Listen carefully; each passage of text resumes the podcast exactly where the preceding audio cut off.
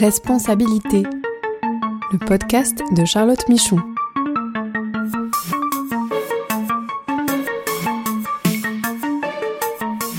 Droits humains pour comprendre les nouvelles obligations des entreprises.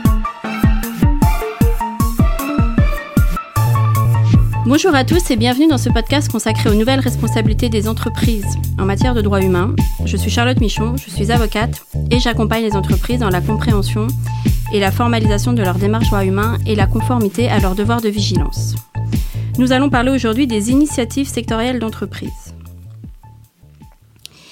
Alors, les initiatives sectorielles d'entreprise sont des espaces euh, plus ou moins formalisés dans lesquels se réunissent des entreprises donc d'un même secteur et donc des entreprises concurrentes et donc ils considèrent que euh, le sujet euh, droits humains et RSE ne sont pas euh, concurrentielles, et je pense que c'est important à noter.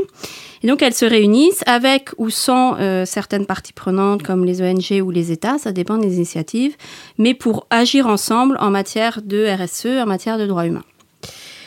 Elles sont largement citées, ces initiatives sectorielles, donc dans les référentiels de, soft law du devoir de vigilance, mais aussi reprises dans la loi française sur le devoir de vigilance euh, et, euh, et, comme recommandation dans les rapports d'évaluation de cette loi, mais aussi euh, dans les futurs textes européens.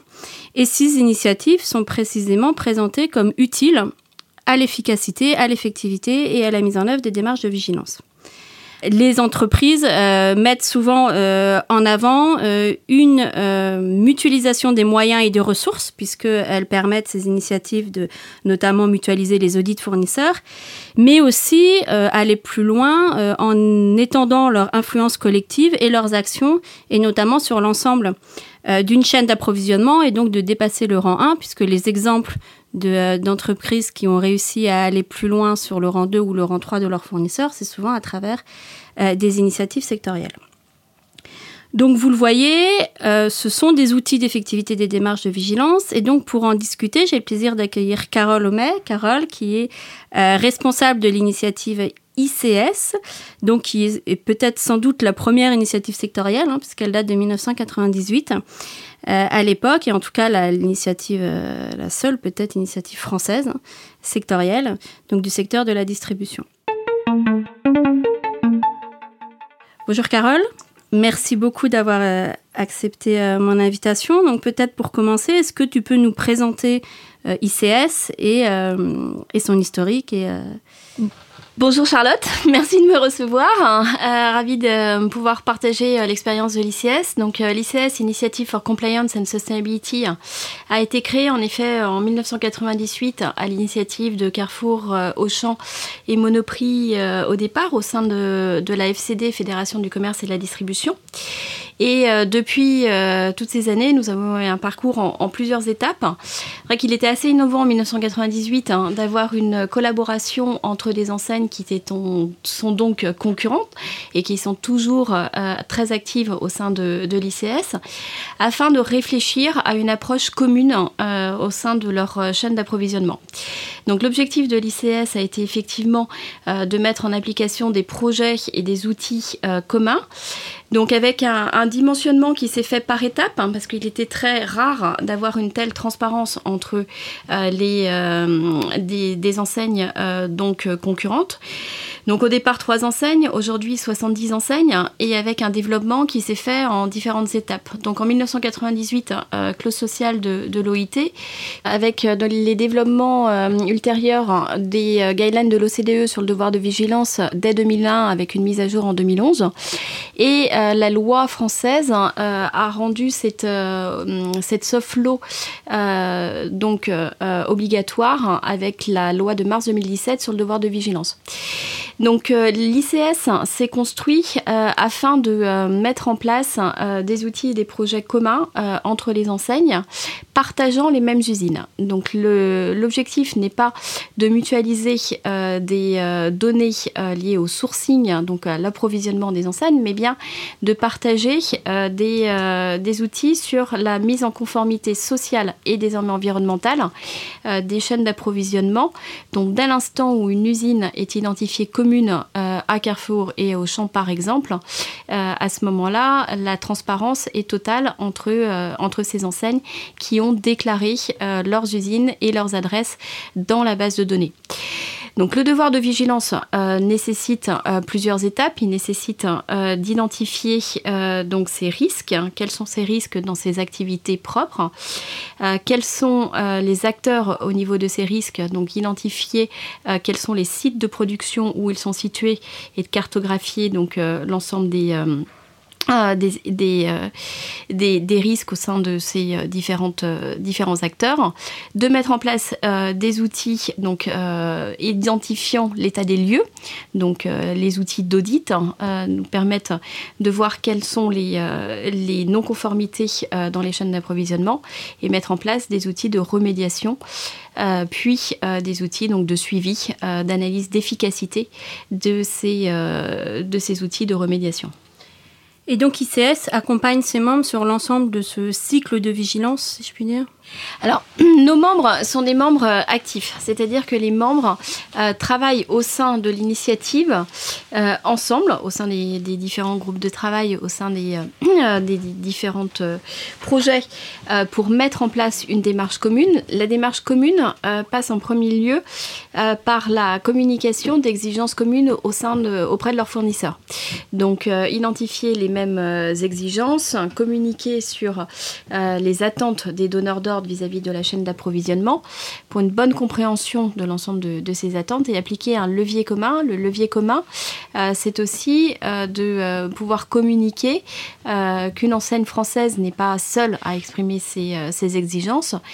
par exemple, si Lacoste représente 10% du chiffre d'affaires d'une usine, que Isabelle Marant, Agnès B sont dans la même usine, ça donnera beaucoup plus de poids à l'exigence et ça montrera au site de production euh, que les attentes sont communes et ne sont pas unitaires euh, vis-à-vis du donneur d'ordre.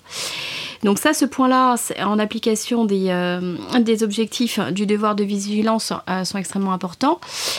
donc les, les membres collaborent entre eux, collaborent au sein des projets mis en place euh, par l'ICS, euh, des projets donc euh, liés au, système d'audit, hein, donc système d'audit social, système d'audit environnemental, système d'audit social également mis en place à la fois dans les usines et dans les champs de production. On a développé aussi une grille d'audit pour les structures agricoles où les risques ne sont pas tout à fait les mêmes. Et euh, les euh, enseignes collaborent aussi euh, donc au sein de projets qui sont en, amont, en aval des, des audits. Donc au sein des projets, nous avons la première étape qui est l'identification des sites de production et l'identification des réseaux de ces sites de production. C'est-à-dire qu'on travaille beaucoup sur la traçabilité, on questionne, on a des outils au travers de la base de données ICS qui permettent de questionner les usines sur quelles sont, quelle est leur organisation, quels sont les process de production qui sont internes dans l'usine et quels sont les process de production qui sont externalisés. Par exemple, une structure qui fait du produit fini en t-shirt va faire euh, son lavage euh, ou va faire sa teinture dans des structures euh, autres, donc dans d'autres entités. Donc il faut savoir où exactement, où est l'entité de, teinture. va avoir un approvisionnement également de coton venant de différents, du différents pays, de différentes sources. Et donc, par ce, cette étape de cartographie des, acteurs, on va travailler avec les enseignes pour les aider à identifier l'ensemble des, des, réseaux. Et après, on a d'autres outils comme le plan d'action correctif en ligne, où les enseignes peuvent aussi collaborer euh, pour euh, appuyer euh, l'objectif de remédiation, donc mis en place au travers de dans l'usine, afin d'appuyer que les attentes sont exactement les mêmes, le niveau d'exigence est exactement les, mêmes pour l'ensemble. On n'est pas une initiative de, prestation de, services, donc nous on ne va pas conseiller les, enseignes qui sont membres on, aide à partager un socle commun d'exigences euh, et toutes les enseignes donc, euh, partagent euh, avec leur chaîne d'approvisionnement ces exigences communes.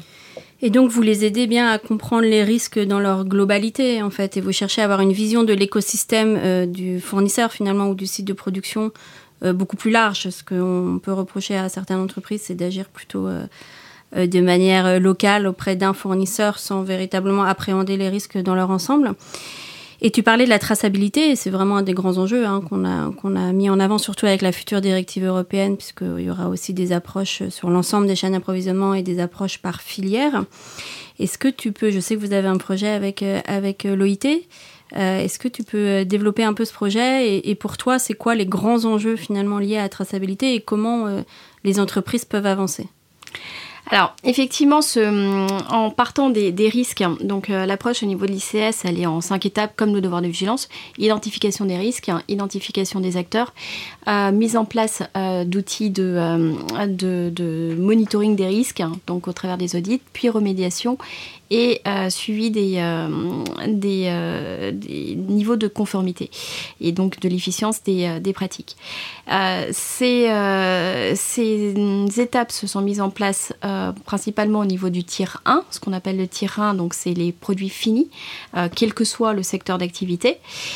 et donc ce qu'on a mis en place comme projet avec nos partenaires, qui sont sur ces projets-là, deux entités de l'ONU, donc le Centre du commerce international, donc euh, International Trade Center, qui est une agence transverse ONU-OMC, donc qui est notre premier partenaire, euh, en application des recommandations de l'UNECE, donc une autre agence de l'ONU qui travaille sur les standards de traçabilité et de transparence. La première étape sur la traçabilité, euh, on parle de traçabilité quand on va jusqu'au bout de la chaîne produit. Nous, on est sur la première étape qui est la cartographie des acteurs, mais qui représente une grande partie déjà de, des, des problématiques dans la chaîne d'approvisionnement c'est où est mon rang 2, où est mon rang 3, où est mon rang 4. Mon rang 4 euh, signifie euh, l'approvisionnement de la matière. Donc euh, ce projet a été mis en place euh, depuis quelques années euh, déjà. Il a été reconnu par la Commission européenne comme implémentant le devoir de vigilance. Donc la première, communication qu'a fait la Commission européenne sur, en, février 2022 sur l'exigence du devoir de vigilance, il nommait ce projet comme implémentant justement les, premières étapes. Donc première étape dans le devoir de vigilance, c'est de connaître ces sites de production, de savoir où sont ces sous-traitants euh, sur l'ensemble de la chaîne et en fonction de, des situations de ces sous-traitants, euh, voir au niveau des risques, donc dans quel pays sont ces sous-traitants euh, et quels sont les risques par rapport à ces sous-traitants. Donc au niveau des risques, on a aussi une matrice d'analyse des risques. Euh, comparant euh, les données consolidées euh, de résultats de l'ensemble des audits ICS hein, qui sont disponibles pour l'ensemble des, enseignes, hein, qui peuvent en faire une analyse par rapport aux grandes tendances sur les secteurs d'activité, euh, qu'on compare au SDG Index, donc, euh, qui est une cartographie de, de 600 indicateurs, aux données également euh, venant de syndicats comme l'ITOC ou euh, des données de, parties prenantes externes sur l'environnement, sur le travail forcé, sur le travail d'enfants et autres, donc une consolidation d'un ensemble de risques. On a aussi, et c'est là aussi que la collaboration entre les enseignes se, se voit, on a aussi un, un échange entre tous les enseignes une fois par mois. Euh, réunion d'une heure pour partager euh, au niveau de, toutes les enseignes leurs problématiques sur euh, les risques, les sensibilités et, autres identifiés. Et on partage également une newsletter. Alors c'est pas vraiment une newsletter, c'est plutôt une, une, veille sur, sur les risques qui est partagée de manière hebdomadaire à l'ensemble des membres avec l'identification des grèves dans certains pays, d'incendies dans certains pays. Et quand on constate un, un, article euh, médiatique, médiatisé, euh, identifiant une usine euh, connue dans la base ICS, l'alerte est envoyée immédiatement aux enseignants. D'accord, donc une combinaison de données plus externes que, les entreprises ont l'habitude de voir, hein, les indices un peu connus, mais aussi de vous, vos retours d'expérience, donc depuis plus de 20 ans maintenant, sur les pratiques sur place et sur les résultats des, visites et des audits sur place. Et alors concernant les, audits donc euh, sociaux et environnementaux, euh, c'est quelque chose dont on, parle beaucoup. Euh, je sais que vous avez développé, vous travaillez avec des cabinets d'audit, mais vous avez surtout développé un peu une méthodologie et des critères pour vous assurer de la bonne qualité, si je puis dire, de ces audits. Donc peut-être est-ce que tu peux nous, en parler un peu plus? Oui, alors le devoir de vigilance est très important à rappeler dans ce cadre-là. C'est-à-dire que le devoir de vigilance euh, implémente euh, la responsabilité euh, des enseignes dans les outils qu'ils mettent en place pour s'assurer de la conformité sociale et environnementale de leurs sous-traitants. Donc nous, notre méthodologie décline le devoir de vigilance, c'est-à-dire que ce sont bien les donneurs d'ordre qui mandatent les audits, ce sont les donneurs d'ordre qui sont responsables donc, donc d'identifier quelles usines bien sûr, ils vont devoir auditer. Mais ce sont les donneurs d'ordre qui sont responsables de choisir les cabinets d'audit, de choisir les périodes d'audit. Tous nos audits sont semi-annoncés sur la partie sociale peuvent être annoncés euh, sur le plan environnemental. Et par contre, on va quand même également vers du semi-annoncé de plus en plus sur l'environnement, euh, en craignant donc euh, des, des, systèmes de contournement, par exemple des, des, systèmes de traitement des eaux usées ou, ou autres. Donc, Pardon, semi-annoncé, c'est-à-dire que vous donnez une plage, mais vous ne donnez pas la date exacte, c'est ça? Semi-annoncé, c'est un minimum de deux semaines, mais on est très souvent, pour la majorité des enseignes, plutôt sur des périodes d'un mois. Euh, donc l'usine euh, sait, le site de production euh, connaît la période d'audit, c'est qu'il va être audité dans cette période de plusieurs semaines, sans connaître la date exacte, sans ayant le droit, sans avoir le droit non plus de choisir le cabinet d'audit. C'est mhm. l'enseigne qui impose le cabinet d'audit, et ça, ce point-là, extrêmement important. Euh, permet également euh, de euh, limiter la pression sur les auditeurs. donc c'est vraiment les enseignes qui, au sein des 12 cabinets d'audit validés par l'ICS, choisissent leur cabinet d'audit. Et on a des systèmes aussi de recommandations demandant de croiser au maximum toutes les informations. Donc dans le système ICS, par exemple, Carrefour peut demander un audit avec Bureau Veritas et Auchan demandera l'audit de suivi sur la même usine avec SGS. Donc on croise au maximum les informations, on croise aussi les informations venant aussi des équipes locales présentes sur place et c'est souvent aussi très important parce que toutes les enseignes n'ont pas des équipes locales sur mhm. place, mais le fait de travailler euh, dans le, ensemble dans l'initiative sectorielle permet aussi de bénéficier euh, d'un partage euh, de connaissances aussi de l'ensemble des acteurs. Donc euh, on a dans la base de données 722 personnes des enseignes travaillant, euh, connectées quotidiennement sur la base de données. On a des systèmes de dialogue au travers de la base de données entre les enseignes, où les enseignes peuvent partager des commentaires sur des usines communes, par exemple. Très clair, merci beaucoup. Et alors pour finir, d'après toi, si on se projette un peu dans l'avenir, euh, comment euh, ces, pratiques, les pratiques des entreprises euh, vont évoluer, à quoi aussi elles doivent peut-être s'attendre en termes d'exigences réglementaires renforcées, si je puis dire, et quels conseils tu pourrais, leur donner, hormis adhérer à ICS évidemment, mais plus que ça. Alors, les, initiatives sectorielles servent à, à mettre en place différents leviers. Euh, les risques sont un peu illimités. on le constate euh, tous les jours. On n'a euh, on, n'a pas été très exotif et très imaginatif pour prévoir tout ce que l'on voit au quotidien, malheureusement. Donc, en premier lieu, on a besoin de collaborer, de, dépasser ce, qui était vu comme un risque par rapport à la concurrence et autres. Mais quand on parle de social et d'environnemental, nous, c'est signé euh, dans le code de déontologie des enseignes qui adhèrent à l'ICS. Euh, elles laissent la, partie concurrente euh, à la porte et elles travaillent ensemble là-dessus. On a besoin de travailler aussi avec les parties prenantes externes. Donc, nous, nos premiers partenaires sont, comme je l'ai dit, différentes agences de l'ONU, principalement ITC, UNECE, e, mais également l'OIT. On a un partenariat signé avec l'Organisation internationale du travail depuis 2019 sur les, projets de formation donc des formations par exemple qui sont dispensées actuellement à 700 usines euh, sur leur système de management des heures de travail. Euh, et on est en train de développer un système complet pour former les, équipes locales, les enseignes, mais également former les auditeurs à adapter un langage commun c'est-à-dire pourquoi on fait des audits? On ne fait pas des audits pour embêter le site de production, on fait des audits pour implémenter le devoir de vigilance. Et le devoir de vigilance traduit l'implémentation des droits de l'homme, à la fois au niveau social et environnemental dans l'ensemble des pays. Donc euh, tout le monde a une responsabilité euh, là-dessus. Euh, par contre, les critères sont extrêmement précis, pointus, euh, à la fois sur la partie sociale qui est difficile à mesurer et sur la partie environnementale il y a énormément de, critères mesurables mais qui doivent être consolidés.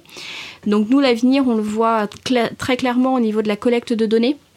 Euh, et c'est ce qu'on a mis en place euh, le plus possible dans le portail fournisseur euh, que nous avons.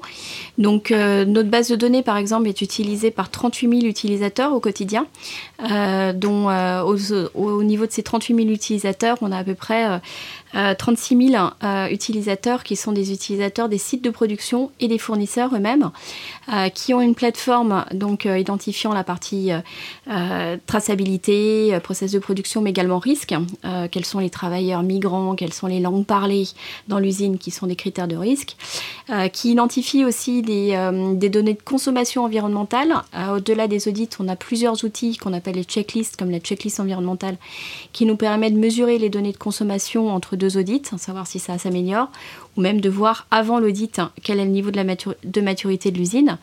On a des données euh, également venant des e-learning, donc euh, et on pousse euh, au maximum toutes les, les formations dispensées par l'OIT et d'autres acteurs au niveau des usines. Donc par exemple, depuis le début d'année, on a, envoyé 300 000 euh, emails à toutes ces usines, les informant au quotidien qu'elles doivent remédier à leur plan d'action en ligne, à leur plan d'action correctif, et avec ces outils en ligne qui sont extrêmement importants. C'est du capacity building. Hein. C'est bien aller plus loin que la formation des acheteurs, par exemple en interne, qu'on retrouve de plus en plus dans les plans de vigilance. Là, c'est vraiment s'adresser directement aux fournisseurs pour qu'ils puissent monter en compétences et comprendre euh, les sujets. Tout à fait. Ça, ce sont des, choses qu'on fait vraiment au quotidien à travers cette animation euh, mutualisée, euh, technologique, et, et, qui nous permet aussi de par euh, la collecte de données à la fois sociales et environnementales, de mutualiser l'ensemble des informations. Et c'est là qu'est le vrai euh, changement d'approche vis-à-vis des, enseignes, des donneurs d'ordre, mais également des fournisseurs. c'est qu'il est très important de ne pas avoir à, remplir des données différentes pour différents donneurs d'ordre, mais pour les fournisseurs qui ont beaucoup à transmettre comme information et qui sont extrêmement sollicités et et au niveau de lesquels, desquels hein, euh, bah, euh, ce devoir de vigilance va se cascader aussi, hein. il est extrêmement important euh, de leur permettre hein, de consolider toutes ces informations en les diffusant le plus possible de la même manière aux, aux différents donneurs d'ordre. Parfait. Bah écoute, merci beaucoup d'être venu et donc nous nous retrouvons dans 15 jours pour un nouveau podcast.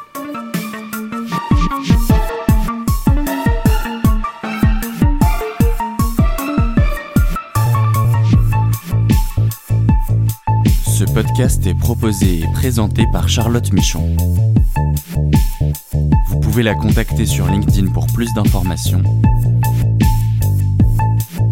Produit par Amicus Radio. Réalisé par Marin Hirsinger.